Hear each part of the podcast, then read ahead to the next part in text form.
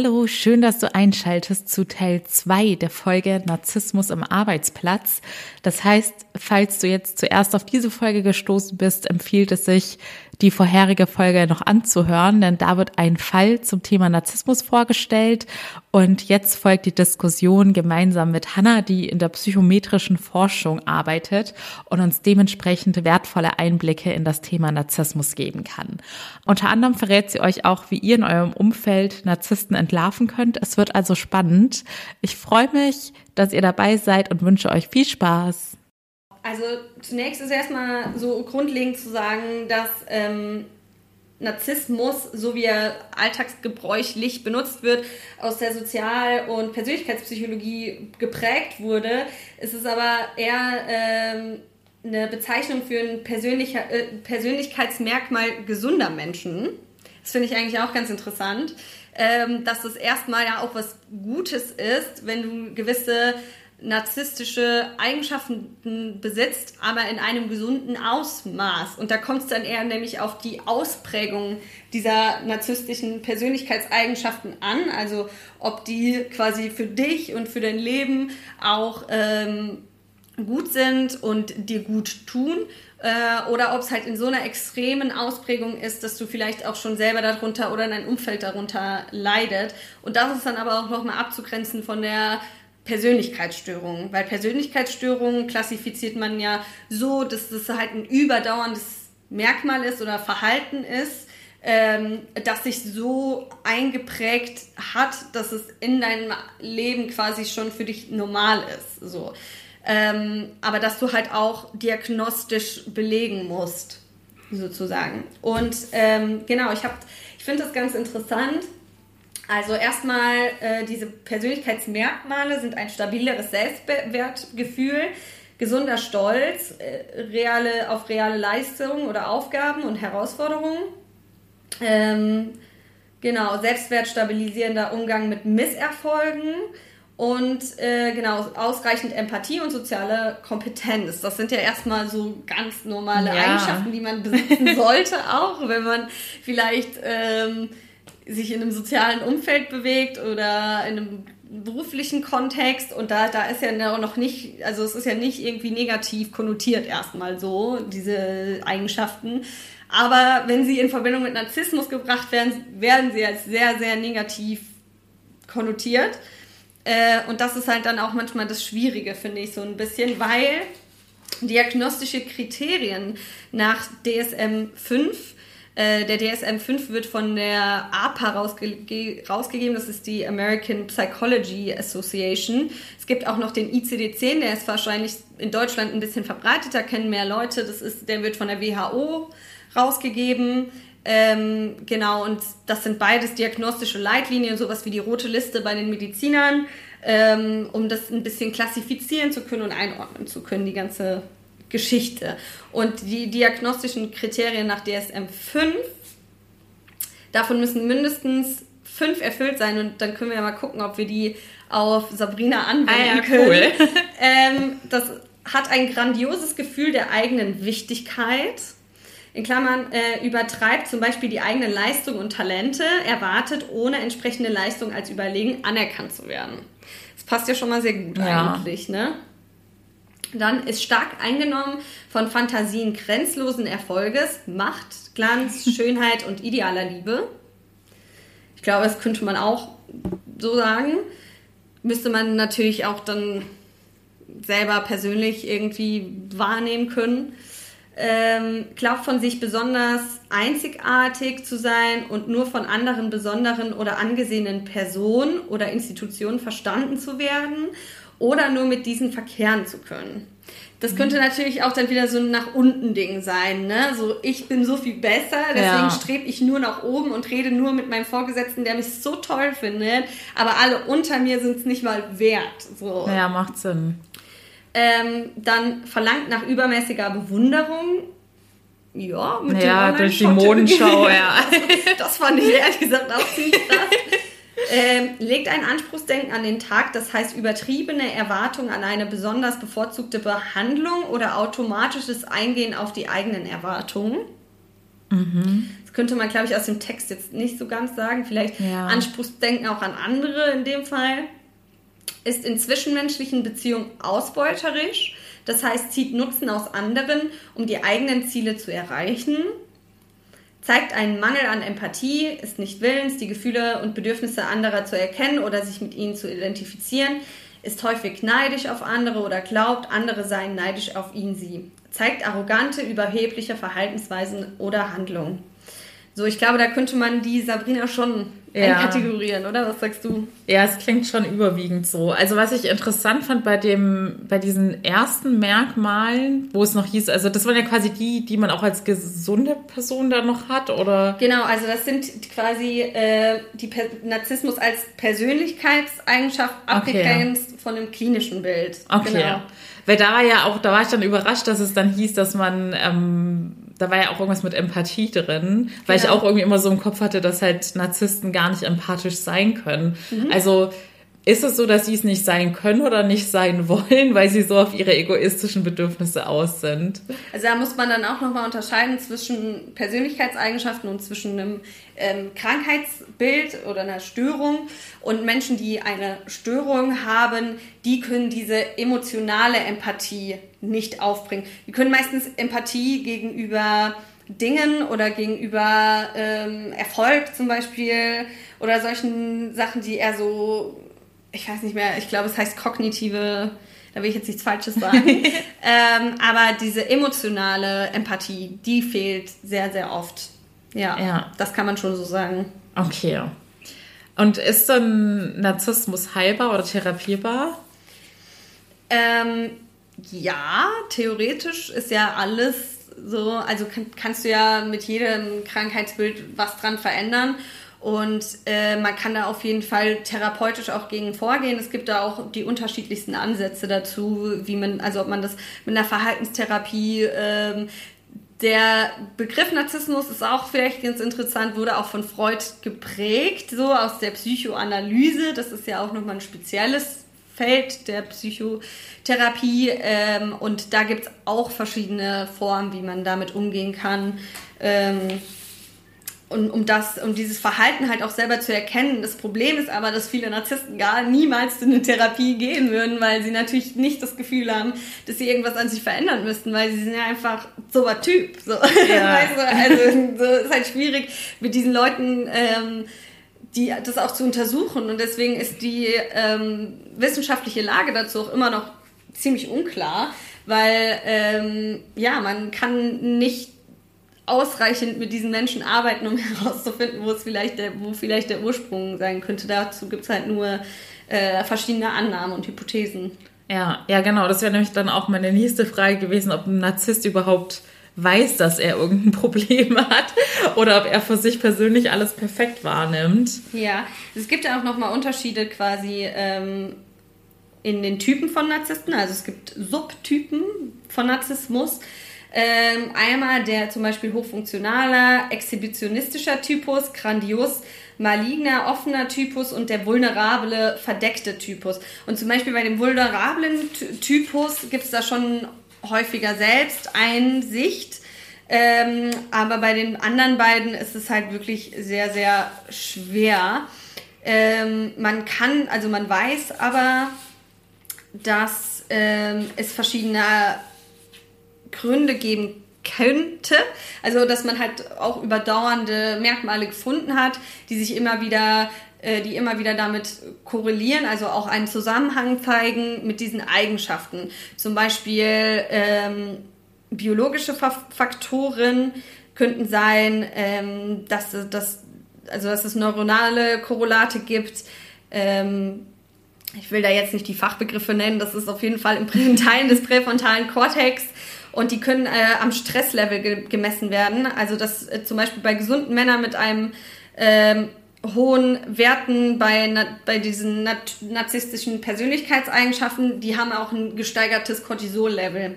Das kann man feststellen. Oder äh, zum Beispiel Zwillingsstudien ergaben eine Erblichkeit von 25 bis 71 Prozent, sodass äh, eine deutliche genetische Komponente auch anzunehmen ist. Also mhm. Äh, Zwillingsstudien sind ja immer perfekt, um zu zeigen, so wie äh, wahrscheinlich so wie wahrscheinlich sowas ist. Ähm, aber ich finde, das ist, hat, das ist schon ziemlich hoch, 25 ja. bis 71 Prozent. Aber da kommt es natürlich dann auch immer auf die Sozialisierung nochmal an. Und da muss man natürlich auch am meisten drauf eingehen. Also man weiß, dass der pathologische Narzissmus auf einer dysfunktionalen Selbstwertregulation äh, basiert. Und das finde ich, wenn man kurz drüber nachdenkt, Selbstwertregulation macht voll Sinn. Ja. So, ähm, die ist in dem Fall natürlich überspitzt. Und äh, das legt natürlich auch immer nahe, dass es wahrscheinlich traumatische Erfahrungen in der Entwicklungsgeschichte gab, ähm, die halt auch zum, im Wesentlichen dazu beitragen, dass sich das ausgebildet hat, sozusagen. Äh, und es, man hat dazu in Studien untersucht, das ist auch eine weit verbreitete Hypothese, dass prägende Erfahrungen in der Kindheit durch insbesondere kalte, invalier, invali oh Gott, invalidierende, missbräuchliche oder vernachlässigende Eltern halt signifikant dazu beitragen, dass sich narzisstische Persönlichkeitseigenschaften sowie eine Störung entwickeln können. Also so dieses klassische Beispiel, Kind hat in der, äh, ein Kind hat in der Kindheit nicht genügend Liebe bekommen und genau. hat dann irgendwelche, so ein Selbstwertdefizit und dann kann sich so eine Störung entwickeln, im Extremfall. Genau, also was ja hier gesagt wird, kalte, invalidierende, das ist ja so, ähm, die mussten sich wahrscheinlich als Kinder immer die, die Validation selber holen, die Bestätigung und sich selber immer bestätigen, indem so, ich bin super, weil deine Eltern vielleicht immer, egal was du gemacht hast, gesagt haben, nee, das ist, das ist blöd, das ist scheiße, so, du bist, du bist niemand, du kannst nichts und äh, du machst, alles, was du machst, ist blöd, so, das natürlich daraus auch sowas entstehen kann, dass du das dir bei dir selber holst oder halt durch die Aufmerksamkeit von anderen, durch dieses zwanghafte, krankhafte, ähm, das macht für mich auch durchaus Sinn, auf jeden Fall, ähm, dass solche Leute eher dazu neigen, als die, die eh schon äh, vielleicht von zu Hause auch ein gutes Selbstbild und einen guten Selbstwert mitbekommen haben. Ja. Aber ist natürlich nie auszuschließen. Und was würdest du denn, weil scheinbar hat ja Jenny dann in dem Sinne falsch agiert, dass sie dann bei Sabrina irgendwie, ja, da negative Konsequenzen zu spüren bekommen hat. Was würdest du dann eher einer Person raten? Wäre es dann wirklich besser, dass man wie so Duckmäuse agiert und bloß nicht auffällig wird? Oder wie könnte man sich am besten mit einem Narzissten gutstellen, wenn man leider keine Wahl hat im beruflichen Umfeld?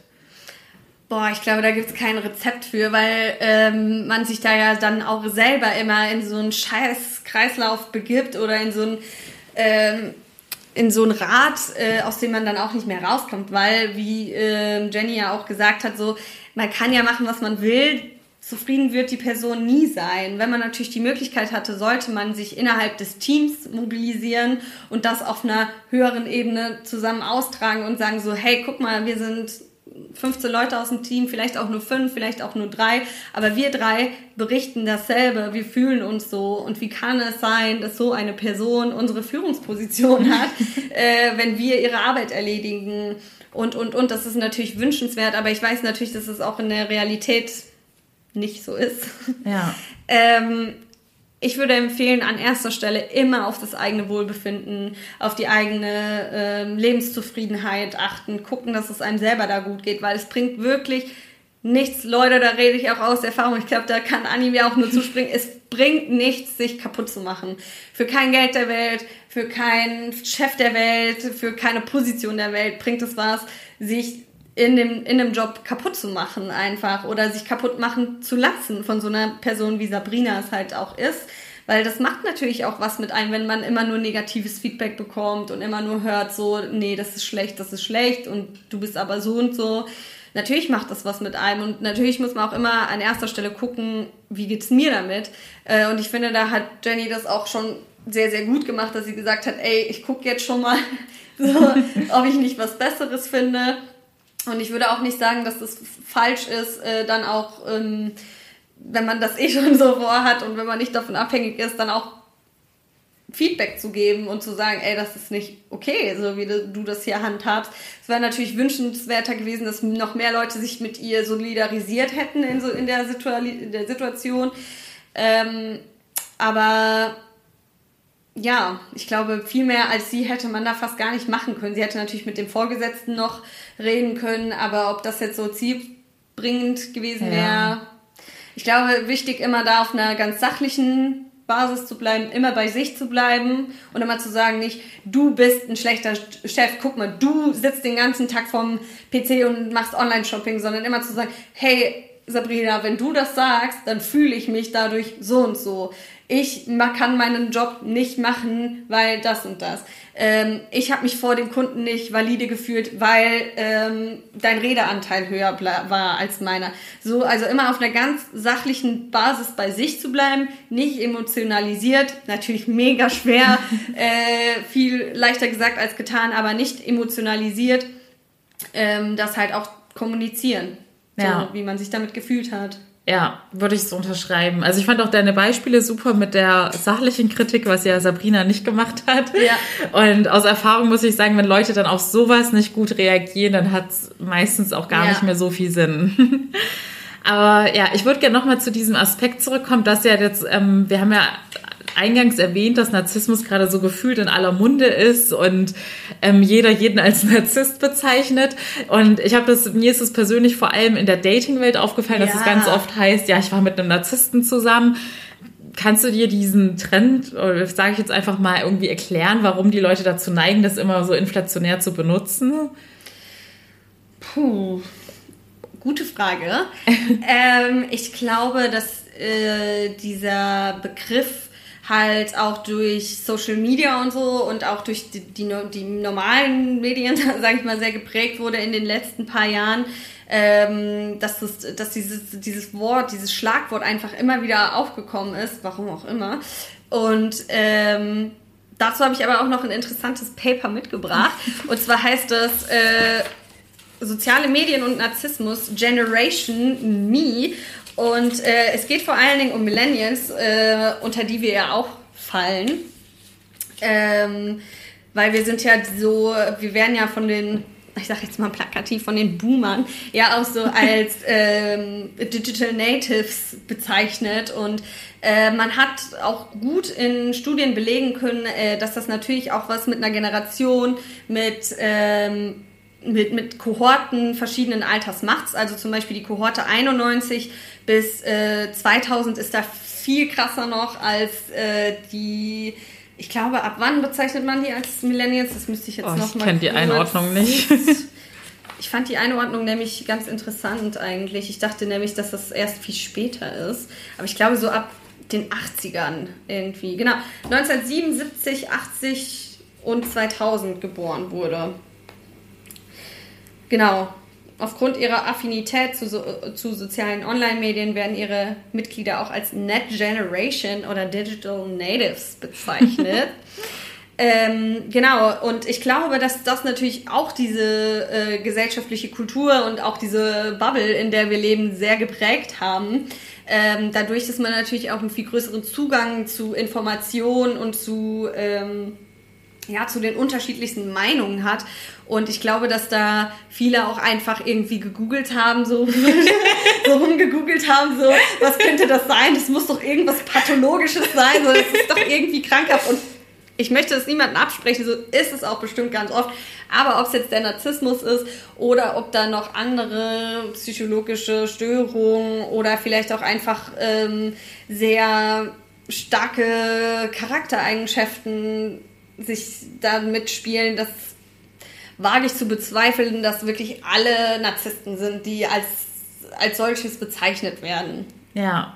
Ja, du hattest ja beim ähm, zu dem Fall gesagt, dass Sabrina sehr manipulativ vorgegangen ist. Ja.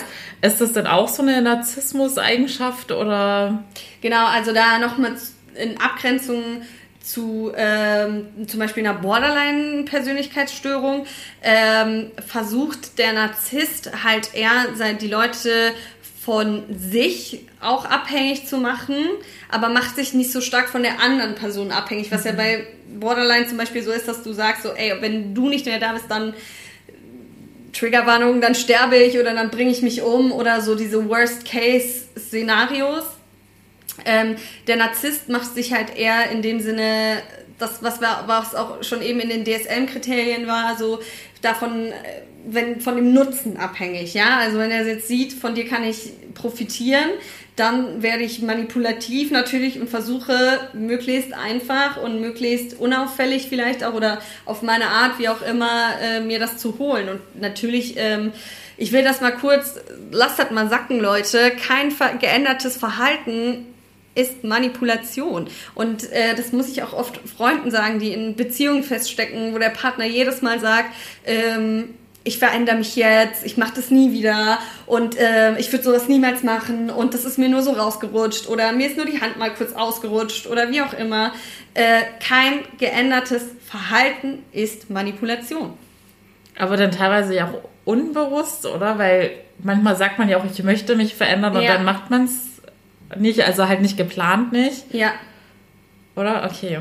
Ja, also es ist natürlich noch ein bisschen komplexer und es ist, so, es ist eher so ein allgemeingültiges, ne? ja. also dass man sich das mal ein bisschen auch bewusst macht. Ja. So, man kann viel sagen, ähm, aber ob man es dann auch wirklich für sich so umsetzt und ich rede da jetzt nicht von heute auf morgen, sondern ich finde, es gibt einen Grund, großen Unterschied zwischen, ich sehe, die Person bemüht sich und möchte dieses Verhalten ändern, weil sie es vielleicht auch selber stört oder gemerkt hat, dass, ähm, dass es das tut meinem Umfeld schlecht, meiner Beziehung, meiner, meiner Familie oder so. Und der, man merkt, die Person möchte wirklich an sich und an dieser Situation arbeiten, dann ist das was ganz anderes, als wenn du dann wieder so bist, so, ah, ups, ist mir wieder rausgerutscht. Ja. Ne? So, also da gibt's ja schon große Unterschiede, die man, die auch spürbar sind, die für jeden spürbar sind, ähm, wo man aber dann auch sehr ehrlich sein muss zu sich selber vielleicht auch, um zu sagen, okay, sehe ich das jetzt wirklich oder möchte ich das sehen? Ja, ja, ich muss es auf jeden Fall jetzt auch nochmal sacken lassen und die eine oder andere Situation überdenken.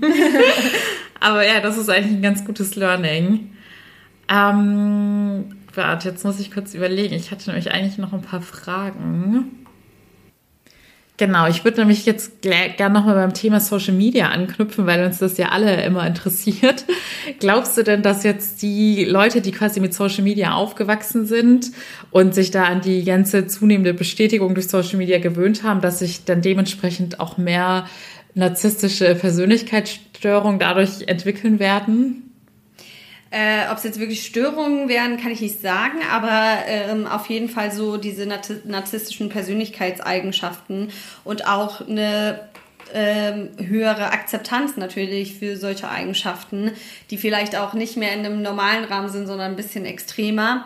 Ähm, in dem Sinne auch, dass natürlich diese Kohorte dadurch geprägt wurde und ich glaube, ich habe dir das eben schon mal so kurz erzählt in dem privaten Gespräch noch, ähm, dass zum, zum Beispiel jetzt Facebook, jetzt aktuell ist es glaube ich eher Instagram oder TikTok, aber man hat das an dem Phänomen Facebook gemessen quasi, ähm, dass ein großer Teil, ein nicht unwesentlicher Teil ihrer kognitiven, sozialen und emotionalen Identitätsbildung durch Facebook geprägt worden sind. Und äh, ist halt mittlerweile auch einfach zum ja, zum Symbol, zum Statussymbol geworden ist, wenn man innerhalb der Generation ähm, halt auch ein gutes Bild von sich in sozialen Medien abgibt. Äh, ja, also ich meine, das kennt ja auch jeder aus seinem Freundeskreis, so, ne? So, wenn man dann sagt, oh, dein Insta-Feed sieht aber richtig schön aus oder so. Ich weiß nicht, bei mir ist das jetzt nicht so krass, aber ich weiß, dass das bei anderen schon auch ein Thema ist. Ähm, genau, und deswegen denke ich auch, dass das auf jeden Fall dazu führt, dass wir ähm, in Zukunft, dass es natürlich mit den, mit den jüngeren Kohorten auch zunimmt, weil die werden ja noch krasser als wir und noch mal anders geprägt durch äh, zum Beispiel TikTok, ähm, durch Instagram, durch äh, diese ganzen seltsamen, in meinen Augen, äh, Körperbildern, die da vermittelt werden. Ich persönlich sehe auch einen krassen Aufschwung in dieser, ich weiß nicht, ob du das auch so krass mitkriegst, äh, in so Schönheits-OPs, dass das gerade ja. voll das krasse Mediale. Also ja schon länger, oder? Ja, aber ich habe das Gefühl, in letzter Zeit hatte das nochmal so einen richtigen Push irgendwie. und ähm, wenn natürlich Leute in unserem Alter äh, da auf Social Media zeigen, dass das total normal ist, mal eben zu äh, Dr. XY zu gehen und mir gerade ein bisschen die Spritzen, die Lippen aufspritzen zu lassen äh, mit Hyaluron oder Botox oder so, dass das natürlich auch ein anderes Bild auf jüngere Generationen überträgt und äh, natürlich auch zu diesen das speist ja auch diese narzisstischen Persönlichkeitseigenschaften ein, ne? wenn es nur ums Äußerliche und hier ein Pro-Lifting und da was geht. Ja. Ja, es ist ja, also ich habe bei dem Thema Narzissmus immer, das ist doch eigentlich aus der griechischen Mythologie geprägt, mhm. oder? Von dieser, hieß er Narzis oder Narzissus oder ich weiß es nicht. Auf jeden Fall, für alle, die es nicht kennen, da ist ja eigentlich die Geschichte, dass diese Person sich dann, ich weiß gar nicht, ob er dann auch einen Fluch oder so von den Göttern bekommen hat und er hat sich dann in sein eigenes Spiegelbild verliebt, was er gesehen hat, dass sich, wenn er in einen Teich oder in den See geschaut hat, wo sich dann gespiegelt hat und scheinbar war die Liebe dann so groß, dass er in das Gewässer hineingefallen ist und gestorben ist. Oder also ich glaube, so ist im Großen und Ganzen die Geschichte. Geil, ich kennt, kannte die gar nicht. Echt? Also diese Mythologie dazu kannte ich jetzt gar nicht, aber ich finde es sehr passend. Auf jeden Fall. Und dadurch habe ich das irgendwie immer so im Kopf mit dieser übertriebenen, na, Selbstliebe ist ja eigentlich eher positiv behaftet, ja, mit diesem, dass man sich selbst so überschätzt sozusagen.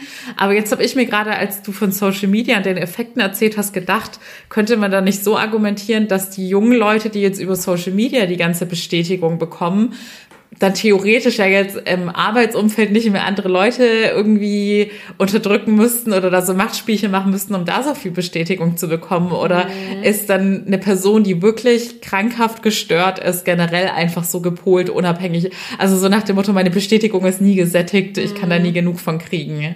Ja, ich glaube, dass das dann halt krass internalisiert wird. Also ähm, vereinnahmt wird von der Person auch und ähm, als das neue Normal dann auch angesehen wird natürlich. Also was man auch messbar machen konnte, ist, äh, dass narzisstische Personen oft an der Offline, in der Offline-Welt leiden. Also wenn sie eben nicht dann auf Social Media sind und nicht in der Nutzung mit drin sind und dann auch verhäuft unter Depression und Burnout leiden, weil, ich zitiere, sie sich selbst durch zu hohe Zielsetzungen überfordern, nicht immer die Anerkennung finden, die sie erwarten und häufig in interpersonelle Konflikte geraten da sie übertriebene Forderungen an andere stellen,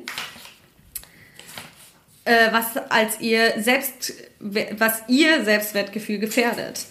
Andererseits sehen sie in der Online-Welt übertriebene positive Selbstinszenierung anderer Nutzer, was dazu führt, dass sie sich selbst wenig erfolgreich einschätzen und daraufhin schlecht fühlen. Also es ist halt immer so, sowohl auf Social Media fühlen sie sich irgendwie schlecht, weil das da irgendwie immer so ein Konkurrenzkampf natürlich auch ist. Aber in der Offline-Welt ist noch schlimmer, weil dann kriegst du ja gar nicht mehr diese ganzen Adrenalin, Serotonin-Kicks durch Likes, Beiträge teilen oder durch positives Feedback von anderen. Ne? Also es ist dann noch schwerer, weil das ja wie zwei Welten sind, mit denen man irgendwie lernen muss auszubalancieren. Aber keiner kann das einem natürlich auch beibringen. Also man kann den Leuten ja auch nur bedingt irgendwie einen Vorwurf dafür machen, weil äh, wir haben ja auch nicht beibekommen, wie wir jetzt mit dem Internet umgehen sollen. Also es war ja dann auch so, ja, hier Facebook, SchülerVZ, macht mal so, ne? Und ja.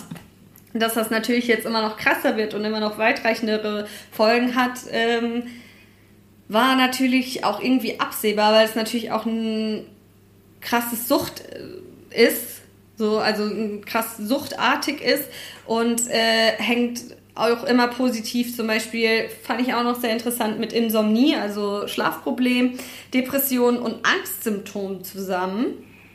Ähm, genau, und Narzissmus dafür auch ein äh, prädisponierender Faktor ist und äh, sie dadurch tendieren, ähm, immer diese die Social Media Sachen intensiver natürlich zu nutzen, weil man daraus dann wieder für sich ähm, diese positiven, in Anführungszeichen, Sachen rausziehen kann. So, wieder, die man dann vielleicht in der Offline-Welt nicht bekommt oder im, im, Job auch nicht bekommt oder wie auch immer. Und ähm, ich glaube, dass es dann eher im Job auch eine Übertragung ist von dem, was auf Social Media ausgetragen wird. So. Ja. Aber was würde dann mit einem Narzisst passieren, der gar keine Anerkennung oder Bestätigung bekommt? Der würde wahrscheinlich sagen, ähm, Social Media ist scheiße. Ich liebe, ich lebe, bin so toll, weil ich brauche kein Social Media. und, und wenn das in der Offline-Welt auch nicht bekommt, weil es war ja zum Beispiel bei Sabrina war es ja jetzt, sie war jetzt in einer Führungsposition, aber gibt es denn auch unerfolgreiche Narzissten oder ist es, sind die Leute dann irgendwie so darauf aus, in irgendeiner Weise Erfolg zu haben, damit sie diese Anerkennung bekommen? Ja, also ähm, ich glaube, das ist auch wieder abhängig vom Typus und so sowieso immer sehr individuell. Aber ähm, man kann das vielleicht am besten mit dem Narzissmus-Kreislauf äh, erklären. Der hat mir auch noch mal so ein bisschen besser dargestellt, ähm, wie sowas überhaupt in einer, also in einem Narzissten, was da überhaupt in dem vorgeht.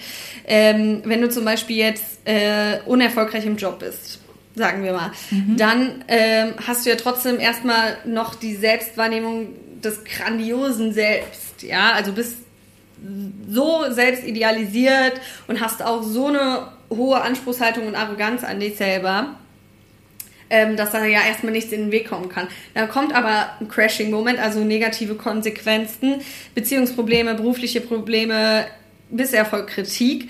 Und dann kommt die Aktivierung auch des vulnerablen Selbst. Also das findet man natürlich schon auch bei, bei, das ist jetzt nicht nur, dass die ganze Zeit so mit so einer hohen Nase äh, durch die Stadt laufen, sondern da gibt's Schamgefühle, da gibt's Angst, da gibt's Hilflosigkeit. Ähm, der Unterschied ist aber, dass ähm, narzisstische Bewältigungsstrategien einfach anders funktioniert. Das kann man so ein bisschen mit ähm, maladaptiven Coping vergleichen. Maladaptiv bedeutet in dem, äh, dass es eine schlechte Angewohnheit ist, die überdauernd ist und die auch als selbst vielleicht wahrgenommen wird. Ähm, dass du halt immer mit den falschen Bewältigungsstrategien quasi dann wieder drangegangen bist und nicht dich selber kritisiert hast, sondern Abwertung, Ärger, Aggression, Dominanz, Distanzierung. Das sind dann so Strategien, mit, die, mit denen die solche Konflikte lösen. Und dann fängt der Kreislauf natürlich von, wieder von vorne an. Weil wenn man sich über andere selber, äh, über andere ärgert oder abwertet oder so, dann kann man natürlich wieder sagen, ja, mein grandioses Selbst. Daran kann es aber nicht gelegen haben. So. Also es ist dann halt einfach ein schlechtes Coping, so, mit dem das dann überspielt wird. Also, aber das bedeutet durch diesen Kreislauf, dass das grandiose Selbst nicht immer so präsent ist, weil genau. dann manchmal doch wieder so diese Ängste und so weiter aufkommen. Mhm. Okay, ja. Ja, okay, das ist auch interessant, weil als Laie hätte ich jetzt auch so gedacht, ja, die haben halt immer diese überschätzte Selbstwahrnehmung. Ja, also so, ich finde, so schwarz und weiß äh, ja. ist ja auch kein Mensch irgendwie, ne? Also da muss man ja schon auch nochmal diese ganzen Graustufen irgendwie mit abdecken. Und klar, ähm, ist das für die natürlich auch schlimm, wenn es dann irgendwie zu, einer, zu einem Beziehungsende zum Beispiel kommt, weil, hä, kann doch gar nicht sein, ich bin doch so toll, jeder will doch mit mir zusammen sein. Und natürlich löst das auch Ängste und äh, Depressionen auch, also wie, ich habe das glaube ich am Anfang schon mal gesagt, dass ähm, interessanterweise auch sehr häufig äh, klinische narzisstische Persönlichkeitsstörungen auch mit Depressionen korrelieren. Und man die auch manchmal gar nicht so voneinander abgrenzen ähm, kann äh, und es da auch viele Unterschiede nochmal gibt, äh, welchen Typ du mit welchem vielleicht auch komorbid sehen könntest. Ja. Und äh, beim Burnout war es auch so, dass die korrelieren können oder eher nicht? Genau, also es gibt da unterschiedliche. Ich möchte das hier noch mal raussuchen. Genau, weil da wäre nämlich für mich nochmal interessant, bei Burnout ist es ja so üblich, dass man, also meistens sind es ja auch Leute, die an sich selbst so hohe Ansprüche haben und ja. sich deshalb da so der Arbeit hingeben. Äh, ob denn das für Narzissten eher typisch ist, so wie Sabrina, dann andere für sich arbeiten zu lassen und halt mhm. da so clever vorzugehen, dass man sich selber zurücklehnen kann oder ob es auch trotzdem welche gibt, die dann so für ihr, die, die Anerkennung selber arbeiten. Mhm.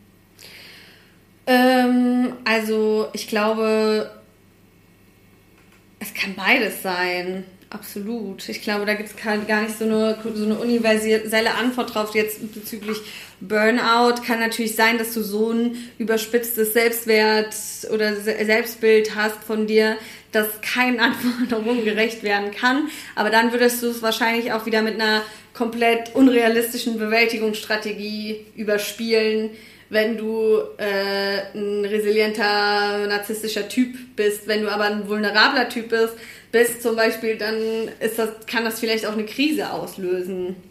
Okay. Also, also ich glaube, es ist nicht immer so leicht einzuordnen, ähm, aber natürlich, wenn man, man kann es auch mit einer narzisstischen Persönlichkeitsstörung oder Eigenschaften zu Depressionen, Burnout und alles kommen, auf jeden Fall. Und stellen wir uns jetzt mal vor, in deinem Privatleben begegnest mhm. du einer Person. Wie müsste die Person auftreten, dass du denken würdest, hm, die könnte vielleicht eine narzisstische Persönlichkeitsstörung haben? Ähm, ich bin da natürlich auch durch meinen Beruf ein bisschen geprimed, natürlich so. Ne? Also ähm, ich würde mich da, glaube ich, schon auch äh, irgendwie an diesen diagnostischen Leitlinien orientieren und mir denken, ah, okay, so würde man das jetzt ähm, klinisch einordnen. Jetzt muss man auch mal ganz grob äh, Kritik natürlich an solchen diagnostischen Leitlinien finden, weil es hat ja auch irgendwann mal jemand geschrieben, so wie gesagt, das ist von der APA, vom WHO und so. Und äh, das sind halt einfach Merkmale, die man erkannt hat, die man aufgeschrieben hat und die zutreffen müssen. Ob das jetzt eine allgemeingültige Aussage ist, sei mal dahingestellt. So, ähm, aber ich glaube, wenn mir jemand wie Sabrina im privaten Umfeld äh, begegnen würde, dann würde ich sie auch ähm, in eine narzisstische Persönlichkeitsstörung äh, reinsortieren. Ja, also von dem Typus auf jeden Fall. Okay, ja. Weil da passt ja schon irgendwie auch viel rein, so von ihr, was sie da für Verhalten gezeigt hat und so. Ja, ja, tatsächlich war auch dann quasi dieses für mich klassische oder ursprüngliche Merkmal, dass man halt wirklich so auch übers Äußere diese Anerkennung sucht und so mhm. in sich mhm. selbst verliebt ist. Genau, ich glaube aber die Empathie ist tatsächlich auch diese ein wichtiger Faktor nochmal, ähm, um zu unterscheiden, ob jemand, also das merkt man ja auch, ob jemand empathisch ist. Ich würde sagen, wir beide sind krass empathische Menschen. Ich glaube, wir sind manchmal nämlich zu empathisch. Ja. Und uns tun zum Beispiel, also wir sind, haben trotzdem auch Empathie für Arschlöcher.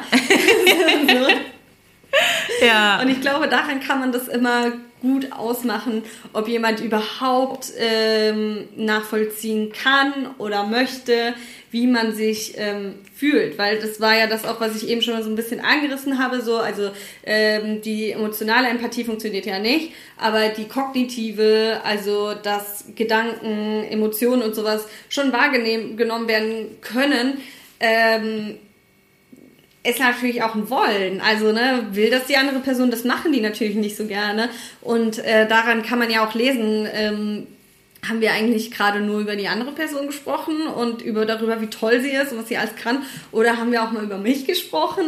Ähm, wie hat die Person sich, ja, was hat die für ein Wording benutzt? Wie hat sie sich dargestellt? Und keine Ahnung. Ähm, aber besonders dieser Empathiefaktor kann einem, glaube ich, Auskunft darüber geben, ob man es wirklich, ja. ob das vielleicht vereinzelte Eigenschaften sind oder halt maladaptive Persönlichkeitsakzentuierungen ähm. Du machst schon so deine ganze Analyse im Kopf, wenn du jemanden kennenlernst. ja. Oder ist das halt wirklich äh, klinisch? Ja. So, also ist der wirklich äh, psychisch krank auch. Ja. Also das kann man, glaube ich, am besten durch diese krassen Sachen ausmachen. Aber das ist doch ganz gut. Ich glaube, damit kann auch jeder was anfangen. Dass, also, ich finde, das ist so ein alltagstauglicher Ratschlag, dass man mhm. einfach darauf achtet, wie empathisch die Person ist. Oder ja. Weil, also ich muss sagen, mittlerweile, früher war ich da, glaube ich, auch zu naiv, aber mittlerweile ist es bei mir auch so ein Warnzeichen, wenn ich mhm. so Sachen höre wie, ja, also ich bin eigentlich gar nicht empathisch oder ja, nee, also der tut mir jetzt nicht leid, obwohl es jetzt so ein offensichtlicher Schicksalsschlag ist oder ja, irgendwie so, ja. dann finde ich das auch immer schon sehr erschreckend. Oder auch so diese typischen Beispiele, wenn Leute irgendwie nicht Tiere nicht süß finden oder so, dann habe ich da auch schon immer so ein bisschen Angst. Ja, ich finde das, also ich fände es auch ehrlich gesagt mega weird, wenn sich mir jemand vorstellen würde und meinte, voll unempathisch. Dann wäre ich so, okay, habe ich alles schon gehört. Wir beide kommen nicht zusammen. Schönes Leben noch. Aber wie ist es denn mit dem Thema Gewissen? Weil das ist bei mir nämlich auch mittlerweile so ein Warnzeichen, wenn ich mitkriege oder Leute in irgendeiner Art und Weise äußern, dass sie eigentlich nicht so ein schlechtes Gewissen haben. Mhm. Weil ich erinnere mich noch aus der Schule, dass ich da gelernt habe, dass das ja auch eine Erziehungssache, äh, mhm. Erziehungssache ist, inwiefern das Gewissen ausgeprägt ist. Ja. Aber hängt das dann auch mit solchen Persönlichkeitsstörungen zusammen, ob man ein starkes Gewissen hat oder nicht? Ich denke schon, also ähm, ich kann es jetzt ehrlich gesagt nicht klinisch beantworten, aber ich glaube, dass das ja auch zu diesem, zu der Empathielosigkeit und so passt. Ja, ja. wenn du für keinen Empathie empfinden kannst, ja. dann kannst du auch kein schlechtes Gewissen darüber haben, was du vielleicht einer anderen Person zugefügt hast oder ja, so. macht Sinn. Also ähm, und das spricht ja auch immer dagegen, dass man toll ist, also dass man eine super Person ist, wenn man irgendwie ein schlechtes Gewissen haben muss, weil ja. dann hat man ja irgendwas nicht so gut gemacht oder verkackt oder so, und dann weiß man auch so, ach Mist, das war jetzt echt nicht so geil von mir.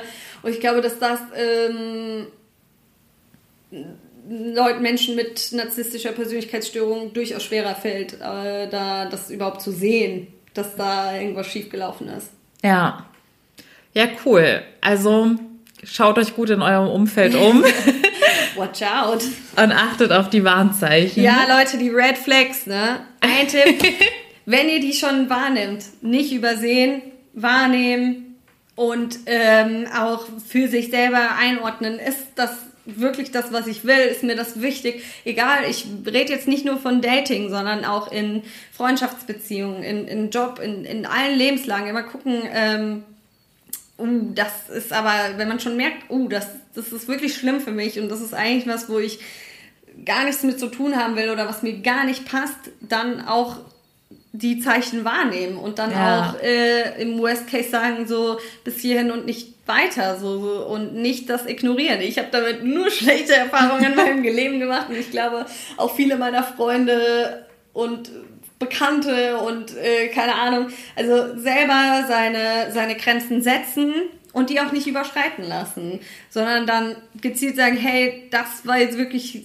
too much für mich und wir können darüber reden. Es darf ja, darf ja auch mal passieren, dass Grenzen irgendwie ausgereizt werden und getestet werden. So funktioniert ja auch Beziehungen in, in, in jeglichem Bereich.